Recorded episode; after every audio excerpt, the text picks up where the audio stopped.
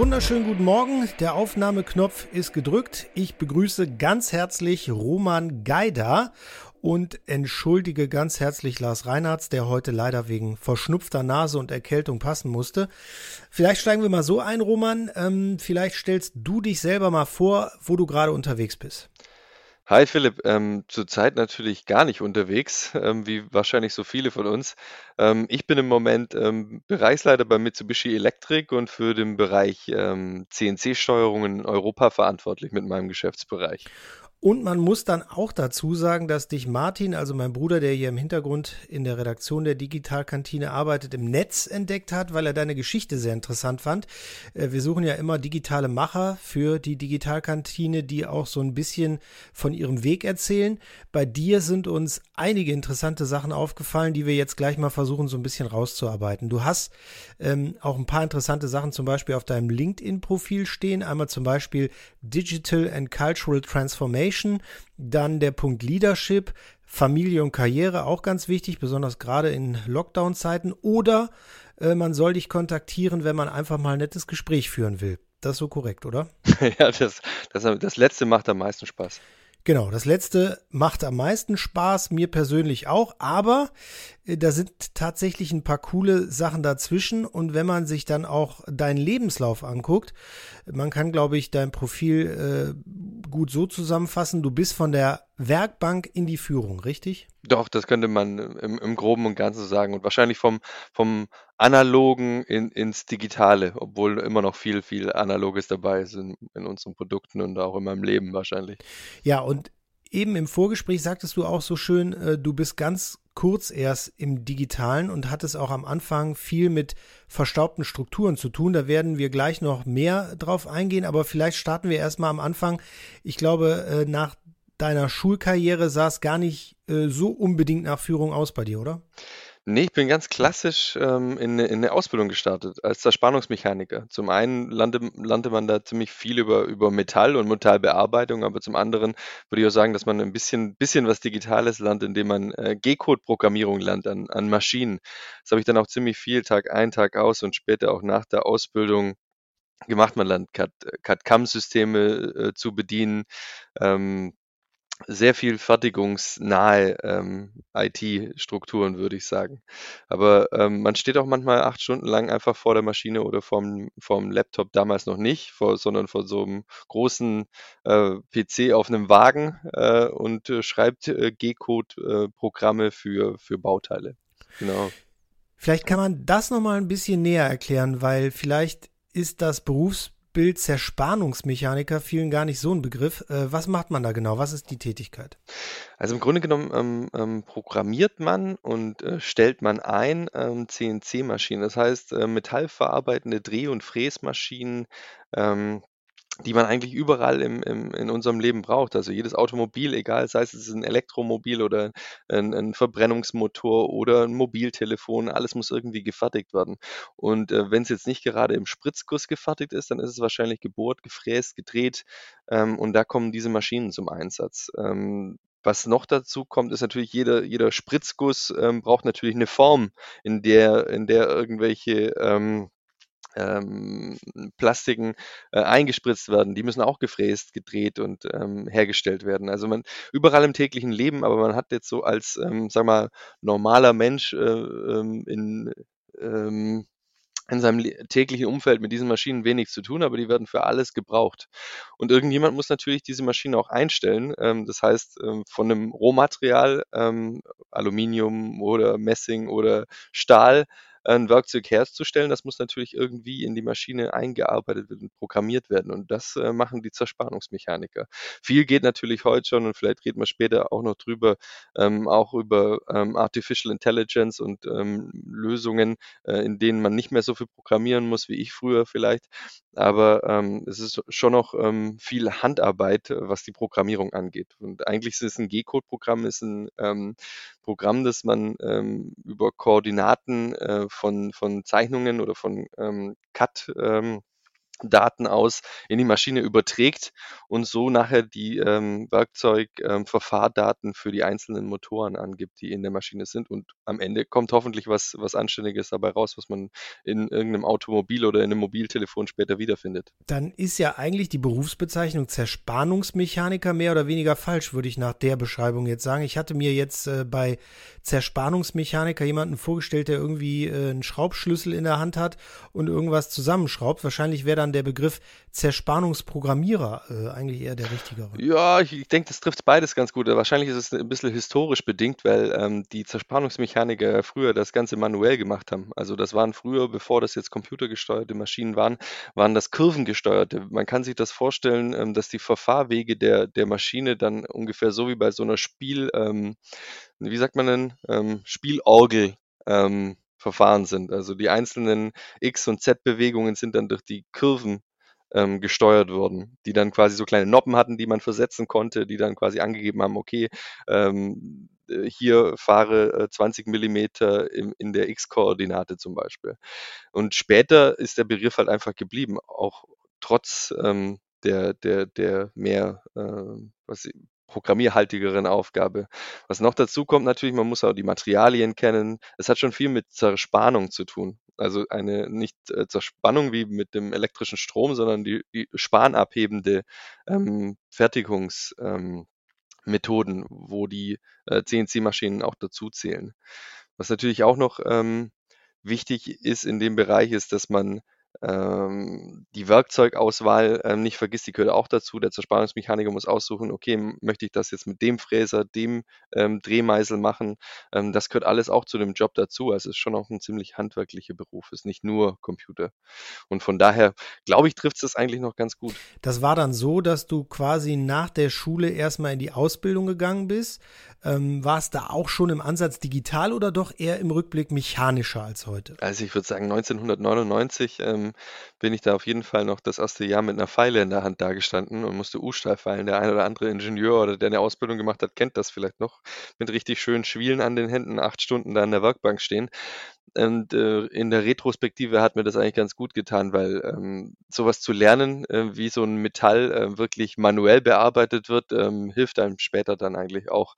Und ich muss sagen, jetzt so 20 Jahre später, ähm, ist ja jetzt auch ja, 21 Jahre her, dass ich die Ausbildung gemacht habe, ähm, ist es auch manchmal gar nicht schlecht, wenn man mit ähm, mit Menschen oder Mitarbeitern im Unternehmen, die zum Beispiel auch so eine Ausbildung durchlaufen haben, noch früher wie ich in den 70ern oder 80er Jahren, ähm, dass man mit denen viel besser auf Augenhöhe reden kann, wenn man das selber auch gemacht hat. Also so ein bisschen Herkunft verbindet natürlich auch und gerade in solchen Berufen ähm, auf dem, auf dem Shopfloor, sagt man ja heute, ähm, kann man sich da mit den Leuten auch auf Augenhöhe unterhalten und nicht nur im, im, im C-Level-Bereich. Wann hast du denn für dich gemerkt, in dem Unternehmen, wo du äh, damals deine Ausbildung begonnen hast und wo du dann ja auch, ähm, ich glaube, 14 Jahre gearbeitet hast, wenn es richtig ist, dass das Ganze immer digitaler wird?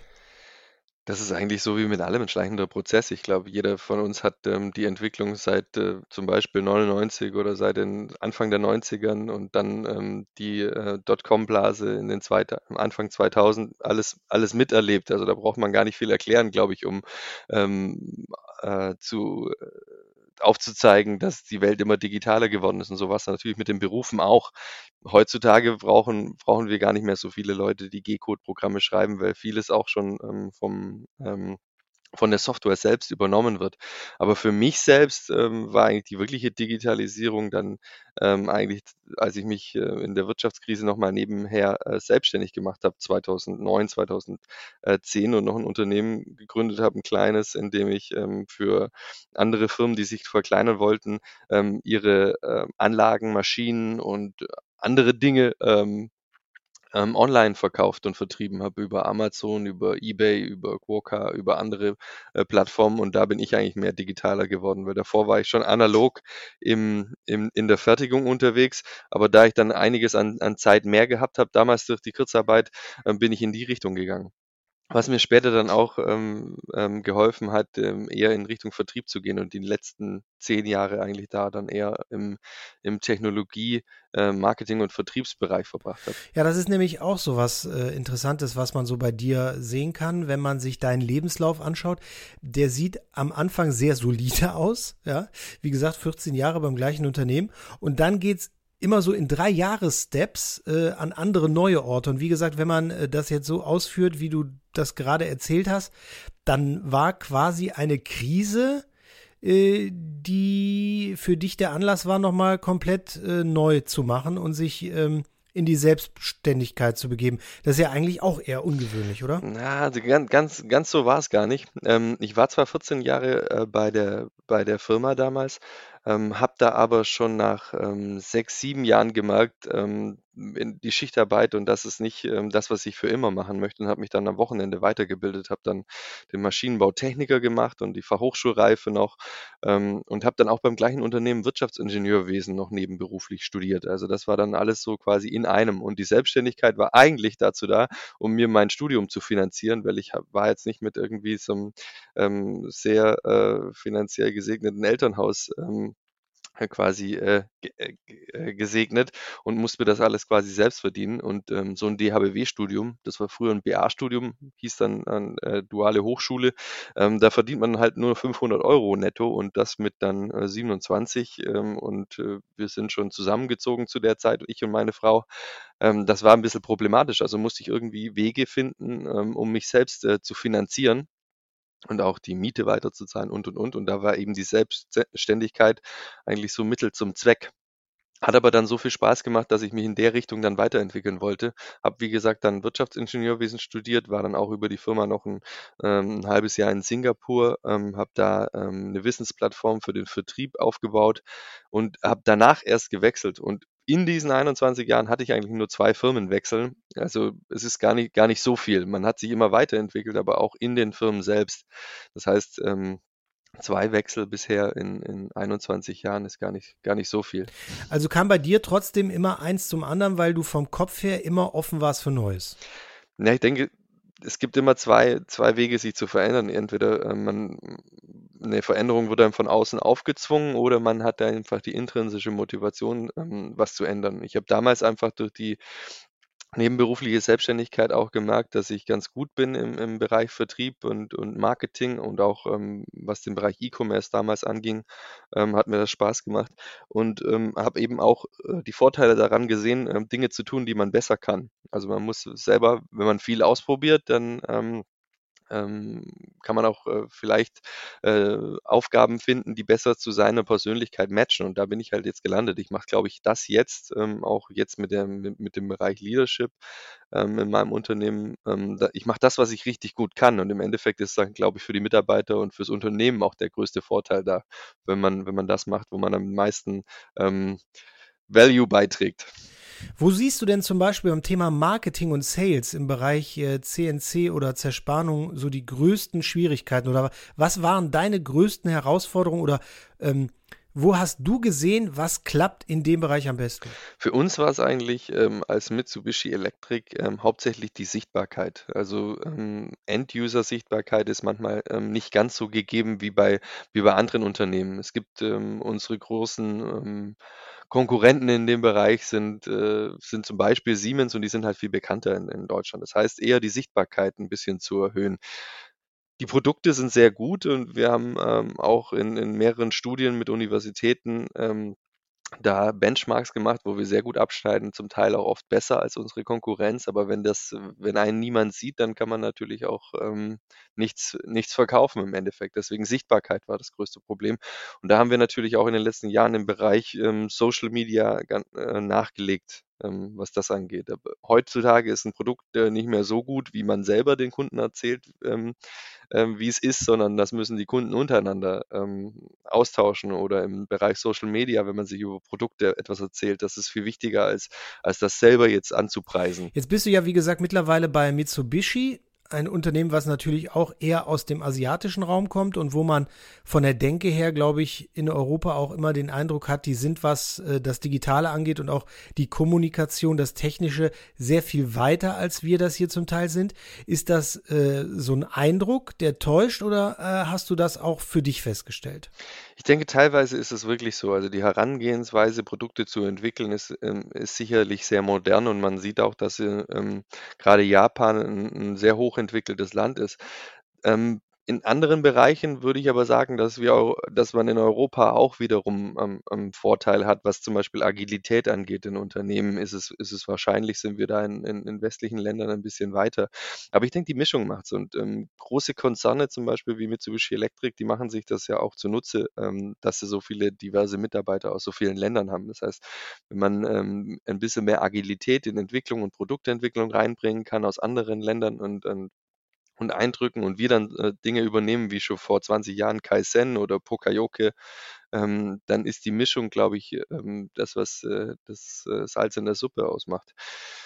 Ähm, wenn wir jetzt in den Bereich Marketing gucken zum Beispiel, ist es sehr spezifisch. Ähm, wie in in Japan zum Beispiel Marketing aussieht oder oder Vertrieb aussieht, ist ganz anders, wie wie jetzt, ähm, zum Beispiel in Europa, ähm, Marketing und Vertrieb aussieht. Ähm, in in Japan zum Beispiel ist sehr viel, ähm, Informationsweitergabe, also da muss auch schon im im Marketing und Vertrieb sehr viel Information sein und bei uns zum Beispiel, wenn man so einen typischen klassischen Sales Pitch sieht zum Beispiel, der hat mehr, hm, würde ich sagen, ähm, den Fokus auf den Job to be done zum Beispiel, dass man weiß, okay, das möchte der Kunde ma machen, das ist der Mehrwert für den Kunden und gar nicht so viel Detailinformationen, die kommen bei uns erst später, aber ähm, in, in Japan ist es schon ziemlich am Anfang, wenn die, sag mal, die Relationship zwischen Kunde und ähm, äh, Zulieferer zum Beispiel stimmt, die muss auch aufgebaut werden, aber interkulturelle Kompetenz ist ja heute nicht das Thema.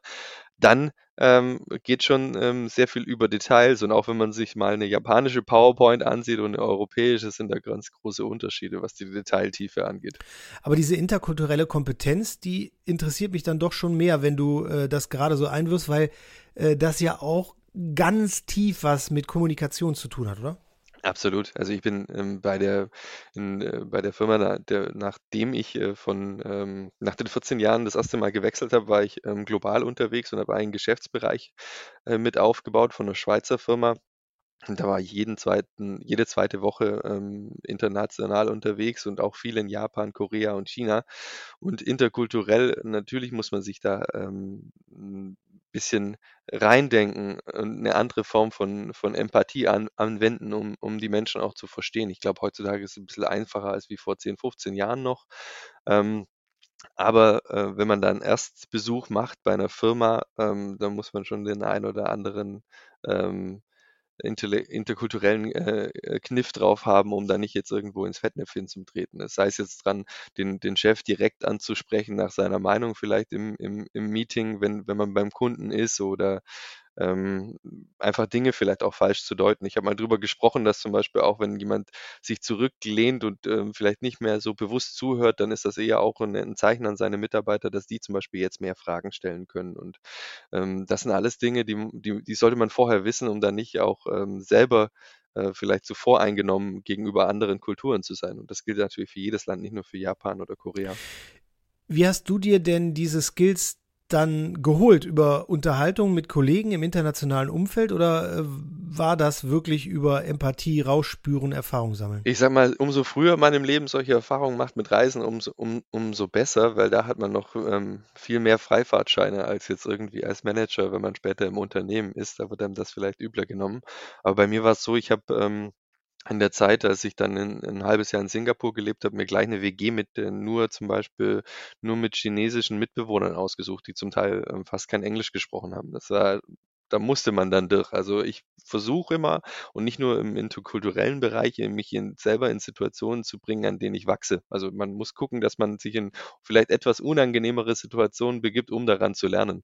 Und wenn man dann mal mit 'n halbes Jahr mit einem mit äh, Chinesi chinesischen WG-Mitbewohnern ähm, zusammenlebt, dann kriegt man alles Mögliche mit. Also auch ähm, im Sinne, egal, sei es das Kochen oder das tägliche Miteinander oder was, was Menschen stört, was sie nicht stört, ähm, das kriegt man dann viel eher mit und dann wird man vielleicht auch ein bisschen feinfühliger, wenn es in, in Richtung andere Kulturen geht. Also wenn man dann Japan ist komplett äh, verschieden zu China, China ist komplett verschieden zu äh, Singapur, Singapur ist komplett verschieden zu Korea. Also man darf das auch immer, ich finde immer den, den Begriff asiatisch ein bisschen schwierig, weil es da genauso viel ähm, verschiedene Kulturen gibt wie hier bei uns in Europa. Und keiner würde auf die Idee kommen, ähm, die Schweden sind genau gleich wie die, wie die Deutschen und die Deutschen sind genau gleich wie die Italiener. Das ist auch eine komplett andere Kultur und so sieht es in Asien eben auch aus. Was waren denn für dich so die größten Fettnäpfchen, in die du da reingetreten bist? Also ich glaube, das witzigste Fettnäpfchen, das weiß wahrscheinlich keiner, ist, wenn man in, im japanischen äh, in, in ein Restaurant geht, dann zieht man seine Schuhe aus und bekommt Hausschuhe an. Und dann setzt man sich natürlich in, in so einen kleinen Raum, ähm, bekommt da sein Essen und ähm, unterhält sich mit Kollegen. Dann steht man auf und dann geht man zum Beispiel zum Restroom, sage ich jetzt mal.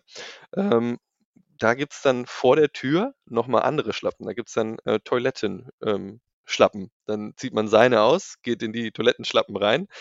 Das ist vielleicht schon für, für jemanden aus Deutschland eh schon komisch, weil die stehen da immer da und immer die gleichen geht da rein und wenn man wieder rauskommt, muss man die wieder wechseln. Aber natürlich, äh, wenn man das jetzt nicht gewohnt ist, ähm, vergisst man das auch. Jetzt gucken die Kollegen natürlich ziemlich ähm, irritiert, wenn man dann auf einmal mit diesen anderen andersfarbigen Toilettenschlappen ähm, wieder zurück an den Tisch kommt. Und da das ja so ähm, Tische sind, äh, wo die ähm, äh, die Fu Füße zum Teil in den Boden eingelassen sind, äh, steht man da quasi so auf, auf Hüfthöhe mit den Kloschlappen dann, dann vor, vor den Kollegen und will sie wieder hinsetzen. Das ist eine, eine ganz witzige Situation. Ich würde sagen, nicht, äh, die lachen dann eher und man weiß selber nicht mehr, warum, zeigen dann auf die Schlappen und man, dann fällt einem ein, okay, ich bin mit den Kloschlappen wieder zurück an den Tisch gekommen. Das ist vielleicht ganz witzig. Okay, ja, das äh, muss man tatsächlich wissen. Also, das hätte ich jetzt nicht gewusst. So, jetzt kommt gerade die Überleitung für unser nächstes Thema in den Raum. Meine kleine Tochter ist nämlich gerade da und sucht den Papa. Ähm, möchte irgendwas sagen? Nein, scheinbar nicht. Also, wenn man dich jetzt erzählen hört, du bist wahnsinnig viel rumgekommen in der Welt, warst aber auch, glaube ich, schon relativ früh gebunden. Ähm, wie hast du denn dann deine Karriere mit der Familie unter einen Hut bekommen? Das stelle ich mir äh, auch als wahnsinnige Herausforderung vor. Ja, meine Jungs, die Zwillinge, die sind jetzt drei Jahre alt, die sind jetzt im November drei geworden. Das heißt also, ich hatte schon bis, bis ich 35 war äh, Zeit, ähm, mich da auch ähm, äh, beruflich auszuleben. Ähm, aber als die Kinder natürlich dazugekommen sind, das Ganze, hat sich das Ganze ein bisschen verändert. Ich musste immer noch ähm, unterwegs sein, aber mir war schon klar dann hm, von der, von der Schweizer Firma damals, äh, das hätte nicht ganz so gut mit äh, Familie funktioniert, jede zweite Woche einen internationalen Flug. Und deswegen ist natürlich ähm, jetzt in Europa unterwegs zu sein einfacher, wenn man hier zum Beispiel in Düsseldorf wohnt hat man nur 15 Minuten? Sehr wahrscheinlich. So, ich werde jetzt hier gerade gebeten, das Tablet klar zu machen, damit meine Tochter malen kann. Ich könnte auch den Mo äh, meine Jungs noch kurz dazu holen, dann können die sich unterhalten. Ist wahrscheinlich für die Leute noch viel witziger, als wenn wir da über so langweilige Berufsthemen sprechen. Ich habe zumindest meine Tochter jetzt zum äh, Tablet malen gebracht. Das passt schon ganz gut. Das ist zumindest passend zur Digitalkantine. Kantine. Meine malen die, die Wände gerade wahrscheinlich voll mit, mit meiner Frau. Vielleicht auch direkt das nächste Thema. Du bist, glaube ich, auch äh, pandemiebedingt gerade stark ans Homeoffice gebunden. Wie läuft das bei euch? Ja, äh, relativ, ähm, sagen wir mal, spontan. Am Anfang war es dann noch so, ähm, dass wir uns jede Stunde abgewechselt haben. Also meine Frau eine Telco, ich eine Telco und zwischendrin haben wir uns um die Kinder gekümmert. Das war im, im glaube ich, am Anfang des Jahres noch eine Findungsphase.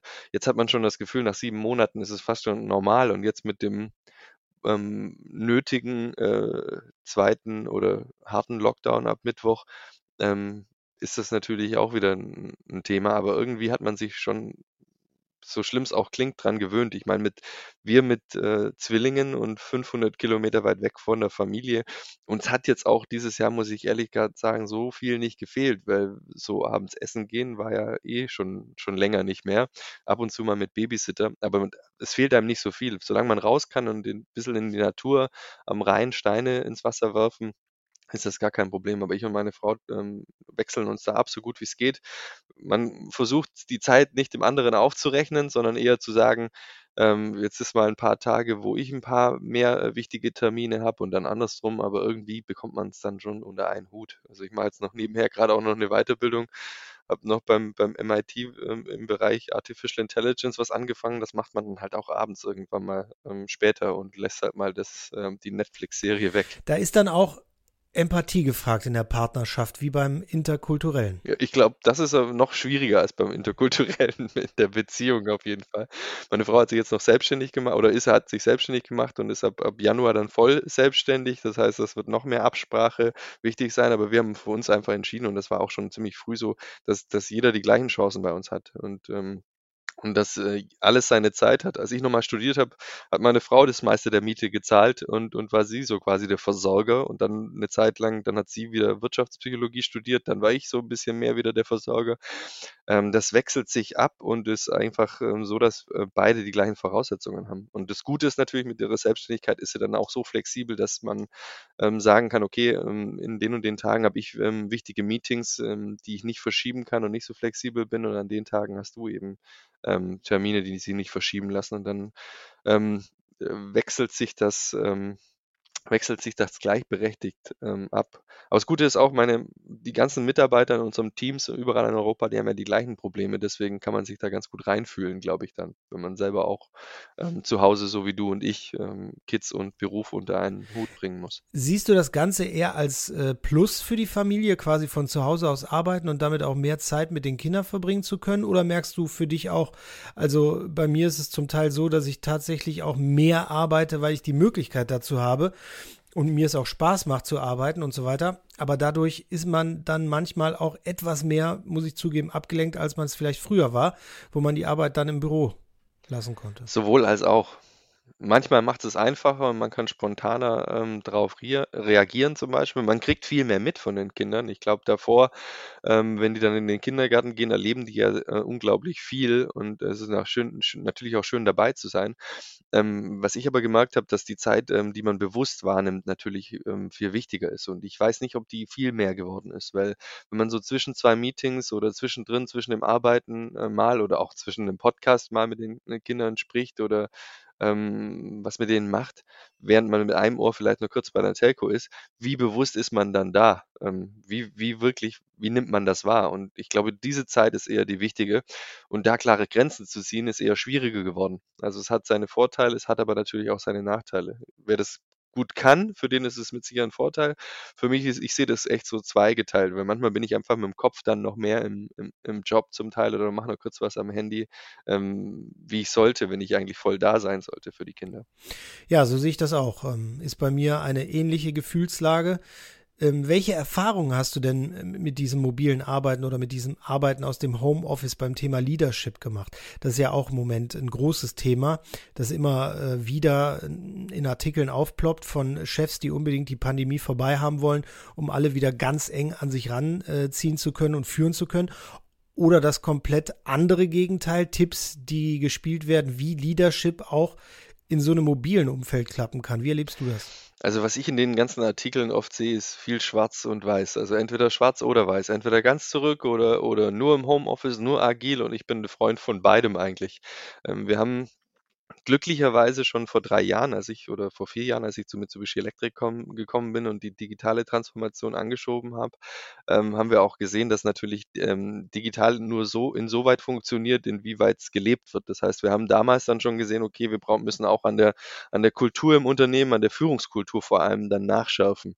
Haben uns dann verschiedene ähm, klassische Mechanismen angeguckt, ähm, formale Führung, klare Strukturen, ähm, hierarchische Führung, haben uns ähm, Agilität, äh, agile Mechanismen wie selbststeuernde Teams oder Unternehmer im Unternehmen äh, sein angeguckt und ähm, glaube ich, haben schon vor zwei, drei Jahren eine gesunde Mischung dafür gefunden, ähm, wie wir transaktionale Anteile und transformationale Anteile so mischen können, dass es für die Teams passt und so, dass es auch ähm, Adressaten adäquat ist. Also dass man sagen kann, okay, ähm, mehr klassische Anteile sind vielleicht so in der Logistik wichtig, mehr agile Anteile sind dann mehr in der im, im Vertrieb wichtig zum Beispiel. Also da der Mix, äh, den haben wir vorher schon ähm, ausprobiert, was natürlich jetzt in der, in der Pandemiephase auch ziemlich am Anfang schon ähm, uns geholfen hat, dann ähm, auch äh, quasi äh, eigentlich gar keine so große Disruption durch, ähm, durch den, den, den Wechsel ins Homeoffice zu haben, weil wir halt gemeinsame Werte und eine Haltung und Überzeugungen entwickelt haben vorher.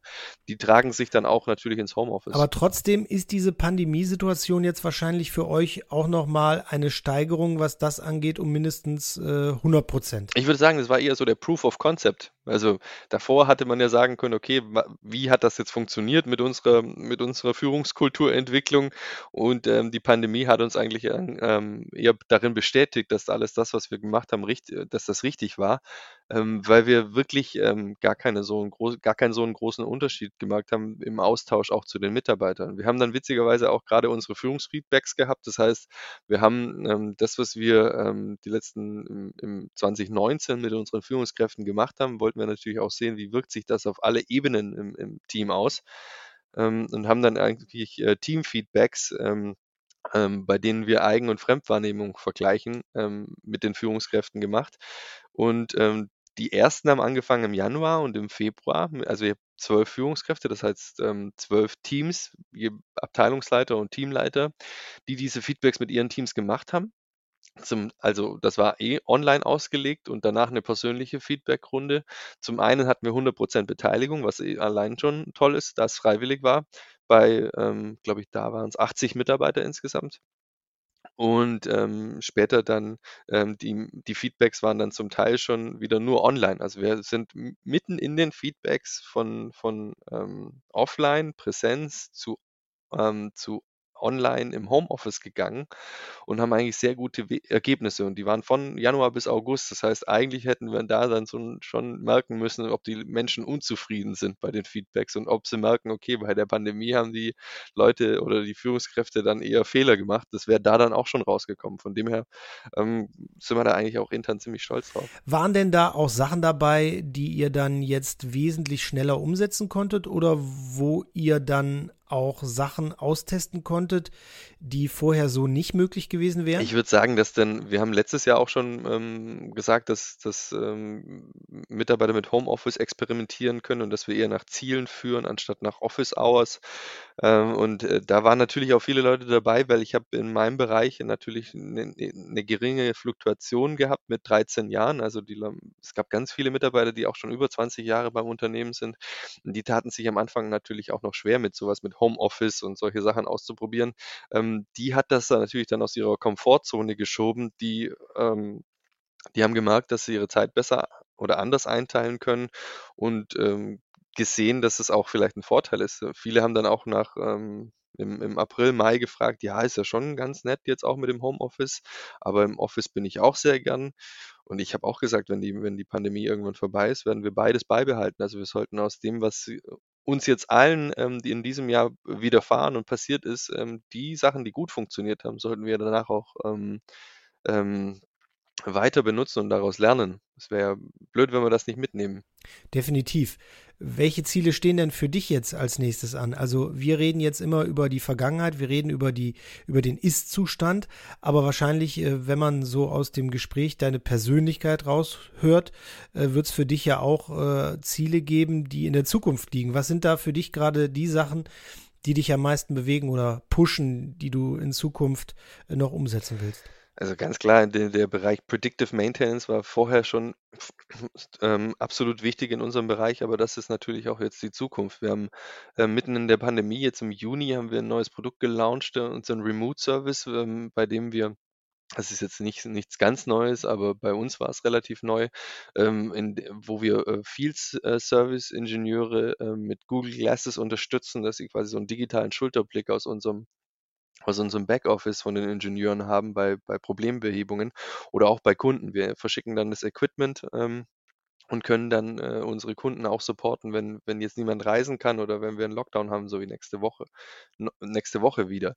Ähm, solche Produkte werden natürlich zunehmen und dann ähm, gibt es natürlich auch ähm, bei Mitsubishi Electric einen Bereich, der sich nur mit Artificial Intelligence beschäftigt und ähm, bei uns ist es nicht, äh, nicht so gedacht, dass ähm, das einfach überall angewendet wird, sondern eigentlich nur produktspezifisch da, wo es Sinn macht. Zum Beispiel, wir sind anfangs über im Bereich G-Code-Programmierung gewesen. Wer weiß, ob das dann in der, in der Art und Weise, wie es früher war, noch, noch nötig ist, ähm, wenn wir da ähm, noch, noch digitaler ähm, werden können, dann werden wir das die nächsten Jahre tun. Du sagst es aber eben, so ein bisschen hattest du auch mit verstaubten Strukturen zu tun. Ähm, was waren denn so für dich äh, Gegebenheiten auch in deinem Leadership, wo du äh, direkt erkannt hast, da müssen wir ran, äh, da müssen wir drehen, das läuft noch gar nicht? Ja, sicherlich am Anfang ähm, sehr hierarchische, transaktionale Führung, in denen äh, Innovation halt ähm, etwas schwieriger ist.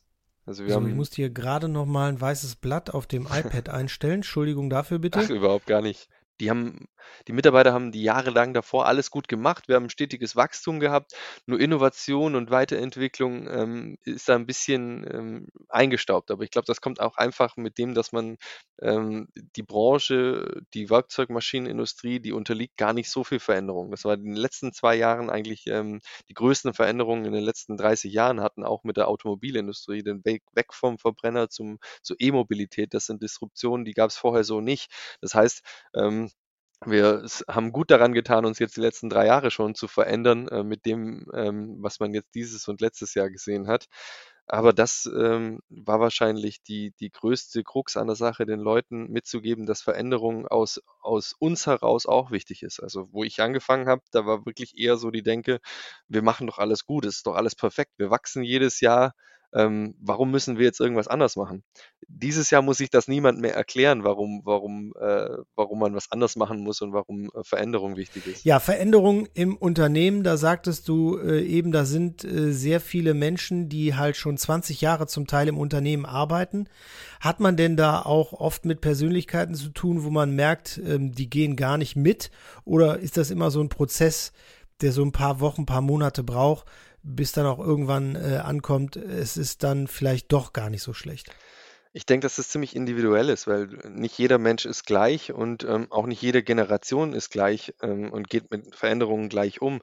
Das heißt, ähm, es macht auf jeden Fall ähm, mehr Sinn, den Leuten den Grund der Veränderung ähm, wirklich darzulegen. Für andere, für die einen reicht es, hey, endlich mal was anderes zu machen. Da ist es gar nicht, wird es gar nicht so sehr hinterfragt. Und für andere ist es halt wichtig, zu, wirklich zu verstehen, warum machen wir das Ganze? Warum ist es auch jetzt ähm, vorausschauend nötig, ähm, äh, Veränderungen anzugehen? Und das glaube ich, das war der, der, der, der, der größte, der hilfreichste Punkt in dem, in dem Prozess. Ja, wo wir gerade jemanden da haben aus der Automobilindustrie, vielleicht das noch zum Abschluss, äh, weil wir unsere halbstündige Grenze, die wir normalerweise in der Digitalkantine immer haben, schon weit überschritten haben. Ähm, von dir vielleicht äh, so ein Ausblick, ähm, was du glaubst, wie sich die Automobilindustrie oder das Automobil an sich in den nächsten Jahren für uns alle verändern wird. Ich glaube, jetzt sind wir noch wahrscheinlich ein bisschen an der Randbranche, weil wir sind mit unseren Werkzeugmaschinen oder unseren Steuerungen für Werkzeugmaschinen im Bereich Medical, Automotive, Aerospace überall unter, unterwegs. Also ich bin eigentlich gar nicht so tief in der Automotive-Branche drin, sondern eigentlich überall. Aber ich hoffe mal, dass es im Bereich autonomen Fahren und Elektromobilität noch ein paar Quantensprünge gibt, was Batterietechnologie und Reichweite angeht und ähm, dass ich mich sehr gern ähm, mit einem Buch in der Hand auf die Autobahn setzen würde, anstatt ähm, vier, fünf Stunden jetzt zum Beispiel von hier, äh, von Düsseldorf aus nach Ulm zur Familie zu fahren. ja, das kann ich verstehen. Das würde ich auch gerne irgendwann machen, definitiv. Dann bedanke ich mich ganz recht herzlich für dieses Gespräch bei Roman Geider. Wünsche frohe Feiertage, alles Gute mit der Familie Familie und hoffe für uns alle, dass wir bald aus dieser Pandemie raus sind. Das wünsche ich dir auch, Philipp, oder dass wir einfach besser damit klarkommen und ähm, dass die Dinge so akzeptieren, wie sie sind. Das hilft manchmal auch schon. Vorbildlich. Danke, Roman. Dankeschön.